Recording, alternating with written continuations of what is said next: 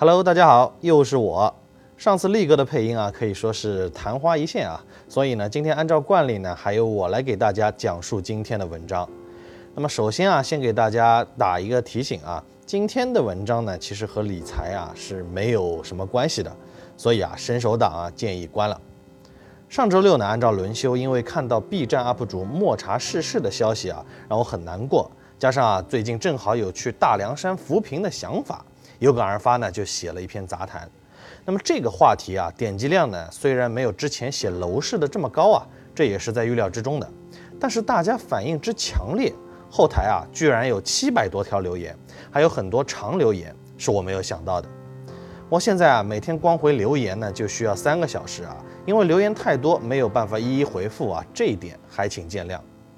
但我看了这么多真挚的留言啊，觉得啊，有必要针对一些各种意见和建议、支持和质疑做一下回应。留言七嘴八舌，说啥的都有，但归根结底啊，就是四个问题：第一个，值不值得援助；第二个，应该由谁来援助；第三，应该怎么援助；第四，你为什么要援助？咱们先来说第一点，值不值得援助啊？那篇文章里因为谈到了一条鲜活生命的离去，逝者为大，梁山的负面信息呢，我用了多少了解过一些没法正面宣传的真实情况，一笔带过。不过啊，大家不是媒体人啊，说话呢就直抒胸臆，留言墙上啊，把各种信息都吐了出来。那我也不藏着掖着了，认为大凉山不值得援助的呢，主要有两个理由。第一个呢，就是当地人太懒。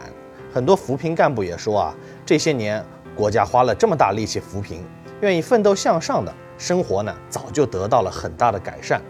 但总有一些好吃懒做之徒，有手有脚就是不愿意干活，躲在山里啊，没钱就问扶贫干部要啊，给他鸡养也不养，回家杀了吃。这种扶贫呢是扶不起来的。第二呢是当地人太坏啊，留言中频率最高的一句话呢叫做“穷山恶水出刁民”。概率上说呢，穷山恶水，生存艰难，为活下去，面子道德啥的都顾不上了，容易引发人性之恶。具体到凉山彝族聚居区，情况呢就更加复杂了。彝族啊，可能很多人都没听说过，聚居在西南山区，特别集中在凉山彝族自治州，人口啊还不少，有八百多万，相当于济南，仅次于壮回满维苗，排名第六，比藏族还多。有扶贫干部说啊，从山里到西昌市里是奴隶社会到社会主义社会的跨越，说的不仅是经济发达程度的天壤之别，更是人思想观念的巨大鸿沟。凉山这地方啊，既不像云藏江等少数民族地区地靠边疆，长期受中央战略扶贫重视，本身除了山还是山，世代河外隔绝，也没啥特别拿得出手的特产。从民族发展史看啊，哪怕和隔壁的藏族同胞相比啊，他们的传统文化也落后了一大截，连精密的藏传佛教也不信，就信山水火石这些最粗鄙的原始宗教。直到建国后啊，凉山彝族实施的还是奴隶制，这些从奴隶制走来的人啊，现在还活着。按照他们传统啊，下山抓到的壮丁呢，就是自家的奴隶，抓回去圈养，给我种地干活，不听就打。不给饭吃啊！大家别觉得这是天方夜谭啊！就几年前，CCTV 今日说法还报道过这样的事情。当地警察呢也很是无奈，屡次组织救援，把被骗上山或强掳上山的外地人解救出来啊，但也没办法给当地人治罪啊，因为他们觉得这是习俗啊，世世代代都是这样的。我辛辛苦苦下山抓来的人，咋就犯法了呢？后来毒品传了进来啊，当地人吸大烟的很多，很多孤儿。是因为啊，父母吸大烟，要么死了，要么跑了。另外啊，准农奴制的社会结构加上自治州的行政体系，当地官员和各种资源被少数白彝家族长期垄断把持，高度抱团，一致对外，底层永无翻身之日。孩子在这样的环境下成长，他们对世界能有怎样的认知呢？所以有的孩子啊，养成小偷小摸的习惯，你给他送文具，一不小心呢，他还偷你的钱包。这就是为啥有人提醒力哥小心啊！地理环境太过恶劣，有人观念还停留在两千年前，所以啊，这瓶啊扶起来也特难。这些事啊，慈善机构一般不和爱心人士说，怕一说啊，很多人就打了退堂鼓了。问题在于啊，第一，并不是所有当地人都是又懒又蠢、心眼又坏的。任何国家、任何民族、任何地方都有好人，也都有坏人。人心本身啊就是复杂的，兽性和神性的结合，最后展现出什么面貌，既要看环境如何约束引导，也要看每个人的内心力量如何牵引。也有很多跑出去打工的彝族同胞，很能吃苦，不断奋斗，追上时代发展，日子是越过越好。我们不能只看到一些负面新闻或爱心遭到伤害，就一棒子打死所有潜在的受助对象。第二，就算所有当地人又懒又蠢又坏，难道就听之任之，自生自灭了吗？如果不接受教育，你我哪个又不是又懒又蠢又坏呢？这是动物的本能。我们公司谁不想天天放假，工资照拿呢？你们谁不想啥理财文章都不看，钱就自动滚进来呢？人是社会性动物，如果我们一出生就在那种环境下成长，没有外力拉一把，也就长成那样了。我想做慈善的意愿呢，源自我的良心，也源自我的信仰。第二，应该由谁援助？也有人认为啊，这些可怜人是需要帮助的，但是呢，我们民间力量太有限，你帮得了几个？帮不了几十万、几百万。要让那么多人脱贫啊，那么多孩子有学上、有衣穿，还得要靠国家的力量。问题是啊，国家系统性脱贫援助和我们个人奉献爱心这个事情冲突吗？为什么那些有手有脚、又懒又蠢的人，很多人看来根本不值得扶贫，政府还要帮助扶呢？因为我们生活在一个奉行左派价值的社会主义国家，我们执政党的理念是对这个社会负无限责任。必须尽可能让每一个国民有基本的生活尊严。当然啊，即使奉行右派价值观的资本主义国家，比如美法德之类的，只要经济发达到一定程度，也会孕育出强大的社会保障和救助机制。同样是政府在系统性做，很多民间 NGO 也各自在做，这是一个社会文明程度的体现，两者并不冲突。第三，应该怎么援助？这是大家讨论最多的问题啊。因为爱心如果使用不当，非但无效，可能还会起到反作用。这几年凉山名气特别响，一茬一茬的志愿者来了走，走了来，短期逗留，对这些孩子的帮助到底有多大？真的是要打个问号的。因为你没法对他们的思想形成深度的影响。很多救助啊，只流于表面，各种送吃、送穿、送文具啊，送多了，他们可能反而形成路径依赖，觉得每天等靠要啊，继续好吃懒做。保持贫困状态也挺好的。为了避免这种问题啊，目前我能想到的呢是这几个原则：一，和专业的慈善爱心基金会共同一起行动，而非一个人独行。他们有常年扎根当地的一线经验，肯定比我空想了解的更多。我会优先听取他们的意见和建议，再根据我实际了解的情况，最后独立思考，做出审慎的选择。二。要改变孩子的思想，得有长期的陪伴，这要求我付出更多的时间和精力。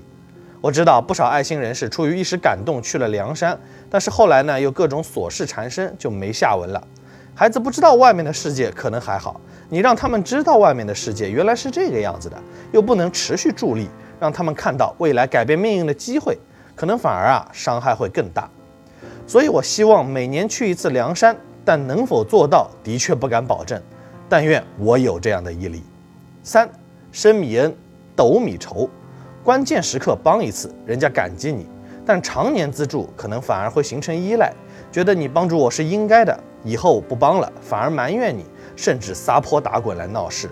农夫与蛇的故事确实发生过不少。